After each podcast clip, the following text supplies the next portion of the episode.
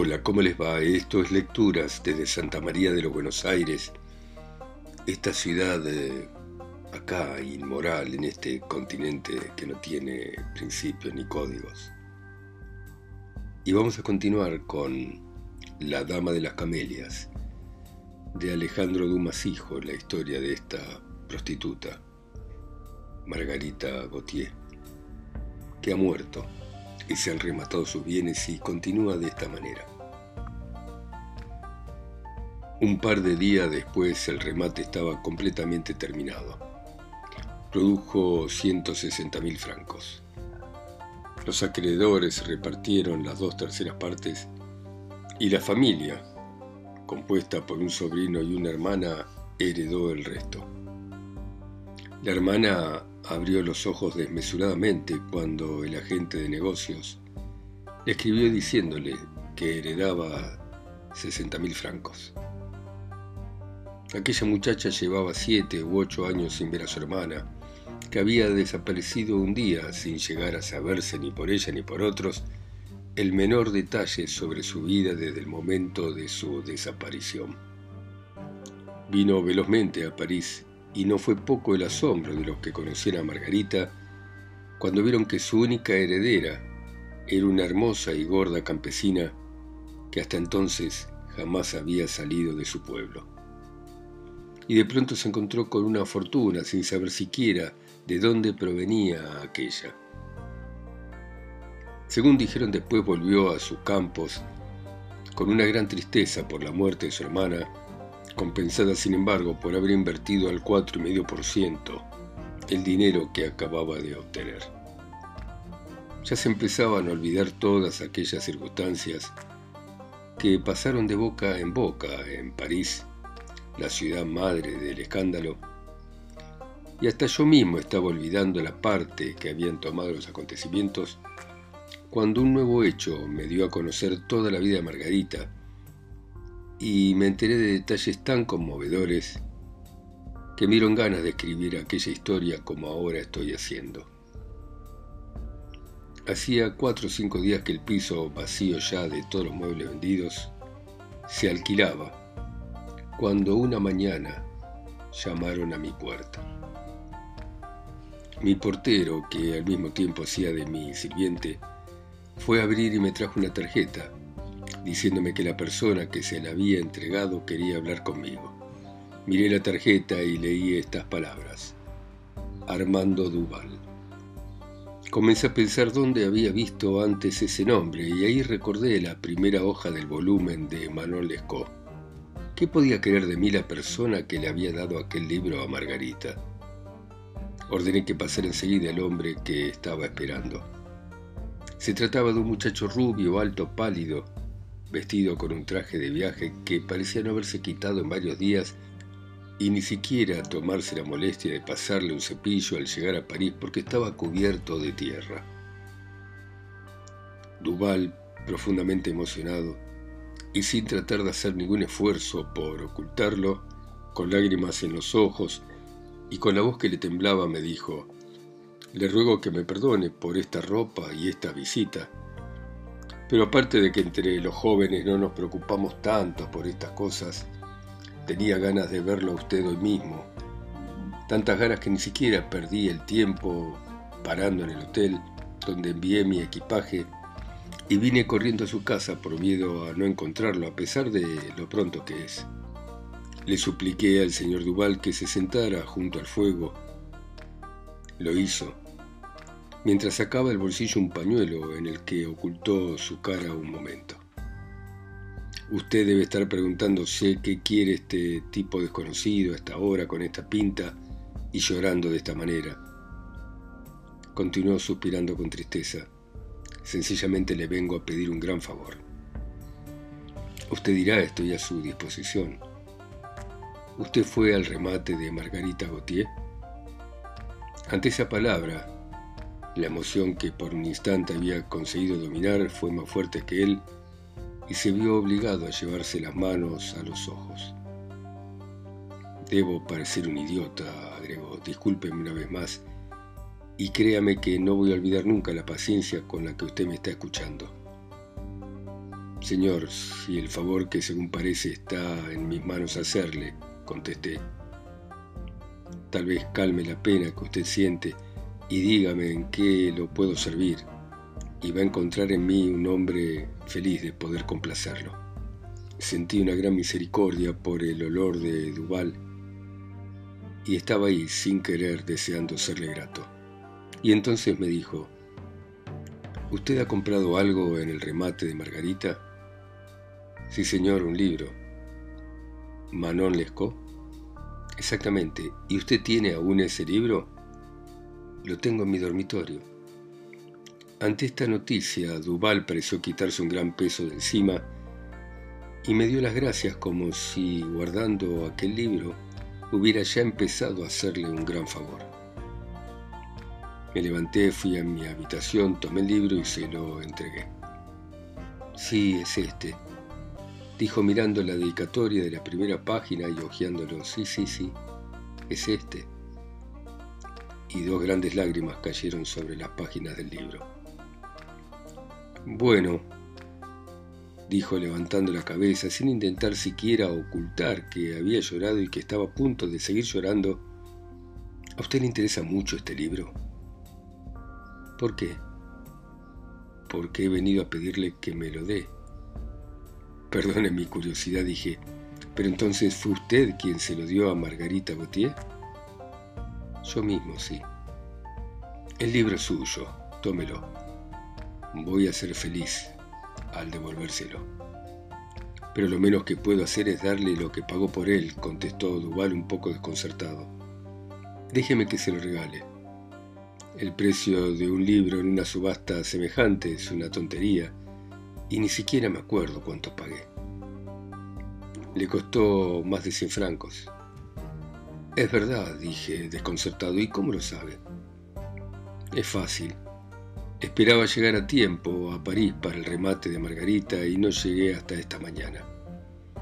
A toda costa quería tener un objeto que hubiera sido de ella, y fui corriendo a casa del rematador a pedirle permiso para ver la lista de los objetos vendidos y el nombre de los compradores. Vi que usted había comprado este libro y entonces decidí pedirle por favor que me lo cediera, aunque el precio que pagó por él me hizo temer si no estaría usted también ligado por algún recuerdo a la posesión de este libro. Al decir esto, Armando parecía evidentemente tener miedo de que yo hubiese conocido a Margarita como la había conocido él. Me apuré a tranquilizarlo. A la señorita Gautier solo la conocía de vista, le dije. Su muerte me causó la impresión que siempre causa en un muchacho joven la muerte de una mujer hermosa con quien tuvo el placer de encontrarse. Quise comprar algo en el remate y me empeñé en empujar por este libro y no sé por qué. Tal vez por el placer de hacer enojar a un señor que se había encarnizado con él y parecía querer desafiarme a ver quién se lo llevaba. Así que le repito, el libro está a su disposición y le pido por favor que lo acepte, para que no lo obtenga de mí como yo lo obtuve de un rematador, y para que sea entre nosotros el compromiso de que podamos conocernos mejor, de manera más amplia, más íntima. Está bien, lo acepto, dijo Armand, tendiendo la mano y estrechando la mía. Le estoy eternamente agradecido. Yo tenía muchas ganas de preguntarle a Armando acerca de Margarita, porque la dedicatoria del libro, su viaje y el deseo de tener aquel libro me picaban la curiosidad, pero tenía miedo que al interrogarlo tuviese la sensación de que había rehusado su dinero solamente para tener el derecho de meterme en sus cosas. Sería que adivinó mi deseo porque me dijo, ¿usted leyó el libro? De arriba abajo. Y pensó en las dos líneas que escribí. Enseguida entendí que a sus ojos la pobre chica a quien usted dio este libro era alguien fuera de lo común, porque me resistía a ver en esas líneas solamente un elogio tonto. Y tenía razón. Aquella chica era un ángel. Tome, lea esta carta, me dijo. Y me tendió un papel que parecía haber sido leído muchas veces. Lo abrí y decía lo siguiente. Querido Armando, recibí su carta y le doy gracias a Dios porque usted está bien. Sí, amigo mío, yo estoy enferma y tengo una de esas enfermedades que no perdonan. Pero el interés que usted se toma por mí disminuye lo que sufro. Sin duda no voy a vivir el tiempo suficiente para poder estrecharle la mano que ha escrito una carta tan bondadosa como esta que acabo de recibir y cuyas palabras me curarían si algo pudiese curarme. Ya no lo voy a ver más, porque estoy a un paso de la muerte y a usted lo separan de mí centenares de leguas. Pobre mi amigo, su Margarita de aquella época está muy cambiada y tal vez es preferible que no vuelva a verla antes que verla como está.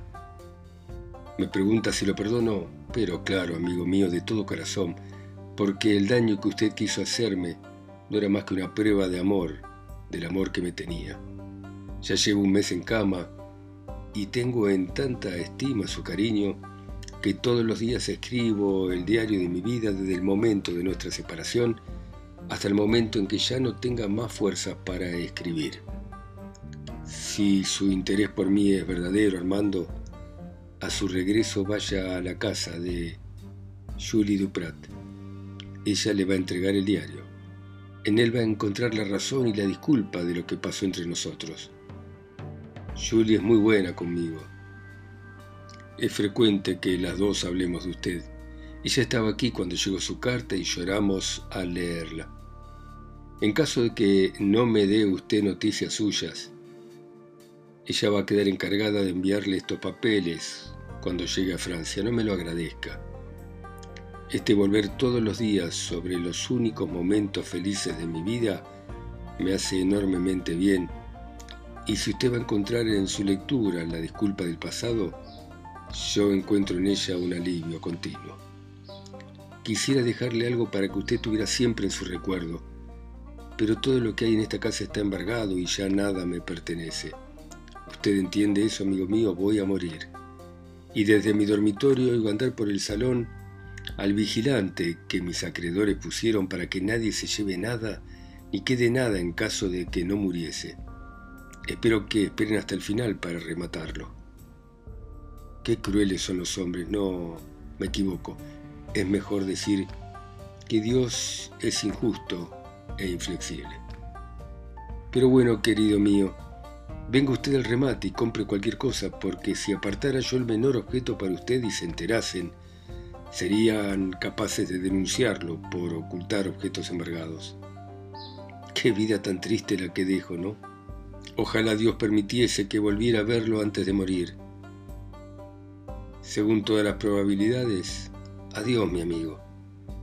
Perdóneme que no le escriba una carta más larga, pero los que dicen que van a curarme me agotan con sangrías y mi mano se niega a seguir escribiendo. Margarita Gautier. En efecto, las últimas palabras apenas se podían leer. Le devolví la carta a Armando, que sin duda acababa de releerla en su pensamiento como yo la había leído en el papel, porque al tomarla me dijo, ¿quién podría pensar que la que escribió esto era una prostituta? Y muy emocionado por el recuerdo, miró un rato la escritura de aquella carta que acabó por llevarse a los labios. Cuando pienso que ha muerto sin que haya podido verla, continuó, y que ya no la voy a volver a ver nunca, cuando pienso que hizo por mí lo que no hubiera hecho una hermana, no me perdono haberla dejado morir de esa manera. Muerta, muerta, pensando en mí, escribiendo y pronunciando mi nombre, pobre Margarita querida. Y Armando, dando rienda suelta a sus sentimientos y a sus lágrimas, me tendía la mano y seguía. Quien me viera lamentarme de esta manera por una muerta me tomaría por un niño, pero es que nadie sabe cuánto hice sufrir a esa mujer lo cruel que fui con ella, lo buena y lo resignada que fue ella. Creía que era yo quien tenía que perdonarla y hoy me veo indigno del perdón que ella me da. Daría diez años de mi vida por poder llorar una hora a sus pies. Es difícil siempre consolar un dolor que no se conoce, y sin embargo sentí una simpatía intensa por aquel joven que con total franqueza me confiaba su tristeza, que creí que mis palabras no le iban a ser indiferentes y le dije, no tiene amigos, no tiene parientes, tenga confianza, vaya a verlos, ellos lo van a consolar, porque yo no puedo hacer más que compartir su tristeza. Es natural, estoy aburriéndolo, dijo, levantándose y paseándose a grandes pasos por la habitación. Perdóneme, no me daba cuenta de que mi dolor le importa poco y que lo estoy molestando con una cosa que no puede ni debe interesarle. Usted no interpretó mis palabras. Estoy a su disposición, solo que siento una enorme incapacidad para calmar su tristeza. Si mi compañía y la de mis amigos pueden distraerlo, en fin, si me necesita para lo que sea, quiero que sepa que tendré un gran placer en poder serle de gran ayuda. Perdóneme, me dijo, el dolor aumenta las emociones. Permítame que me tranquilice unos minutos más, el tiempo justo para secarme los ojos, para que los mirones de la calle no se queden mirándome como una curiosidad, ese hombre joven que llora. Usted acaba de hacerme muy feliz dándome este libro, y nunca sabré cómo agradecerle lo que le debo. Permitiéndome ser su amigo, le dije Armando, y contándome la causa de su tristeza, contando los sufrimientos, uno se consuela. Usted tiene razón, pero hoy siento tantas ganas de llorar que no le diría más que palabras sin sentido. Otro día le voy a contar mi historia y ya verá usted si tengo razón para extrañar a la pobre chica. Y ahora, agregó frotándose los ojos por última vez y mirándose en el espejo, dígame que no le parezco demasiado necio y permítame que vuelva a verlo de nuevo. La mirada del hombre era bondadosa y dulce y estuve a punto de abrazarlo. En cuanto a él, sus ojos empezaban de nuevo a llenarse de lágrimas, vio que yo me daba cuenta y desvió la mirada. Vamos, le dije ánimo. Entonces me dijo adiós. Haciendo un esfuerzo enorme por no llorar, más que salir, escapó de mi casa. Levanté el visillo de la ventana y lo vi subir un cabriolé que lo esperaba a la puerta pero en cuanto estuvo adentro, empezó a llorar y ocultó su rostro en un pañuelo. Pasó bastante tiempo sin que oyese hablar de Armando, pero en cambio hubo muchas ocasiones en las que se habló de Margarita. No sé si ustedes lo han notado, pero basta que el nombre de una persona que parecía que iba a seguir siendo desconocida, o por lo menos indiferente para nosotros, se pronuncie una vez delante nuestro para que alrededor de ese nombre se vayan agrupando poco a poco una serie de detalles y oigamos a nuestros amigos hablar con nosotros de algo de lo que antes nunca habíamos conversado. Entonces descubrimos que esa persona estaba casi tocándonos y nos damos cuenta de que muchas veces pasó por nuestra vida sin que lo notáramos y encontramos en los acontecimientos que nos cuentan una coincidencia y una afinidad real con acontecimientos de nuestra propia existencia. Respecto a Margarita, no era ese exactamente mi caso, porque yo la había visto, me había encontrado con ella y la conocía de vista, y por sus costumbres, sin embargo, desde el remate, su nombre llegó con tanta frecuencia a mis oídos, y en la circunstancia que he dicho en el capítulo anterior, su nombre se mezcló con una tristeza profunda que aumentó mi asombro y aumentó mi curiosidad. De eso resultó que cuando me encontraba con mis amigos, a los que yo nunca antes les había hablado de Margarita, les decía, ¿usted conoció a una tal Margarita Gautier? ¿La dama de las camelias? Exactamente. Mucho. Y aquellos mucho iban acompañados de sonrisas incapaces de dejar lugar a dudas acerca de lo que significaban. Y bien, ¿cómo era la chica? Seguía yo. Era una buena chica. Eso es todo. Por Dios santo, ¿qué quiere que sea? Tal vez con más inteligencia y tal vez con un poco más de corazón que las otras. ¿Y usted no sabe nada particular sobre ella? Arruinó al varón de ¿Solo? Fue el amante del viejo duque de... ¿Era de verdad su amante? Eso dicen, en todo caso, él le daba mucha plata. y siempre me contaban los mismos detalles generales. Sin embargo, yo sentía curiosidad por saber algo más acerca de la relación de Margarita con Armando. Un día me encontré con uno de esos tipos que continuamente viven en la intimidad de las mujeres conocidas. Y le pregunté, ¿usted conoció a Margarita Gautier? Me respondió con el mismo mucho de siempre. ¿Y qué clase de mujer era? Bueno, era una buena era una buena mujer y hermosa. Su muerte me causó una gran tristeza.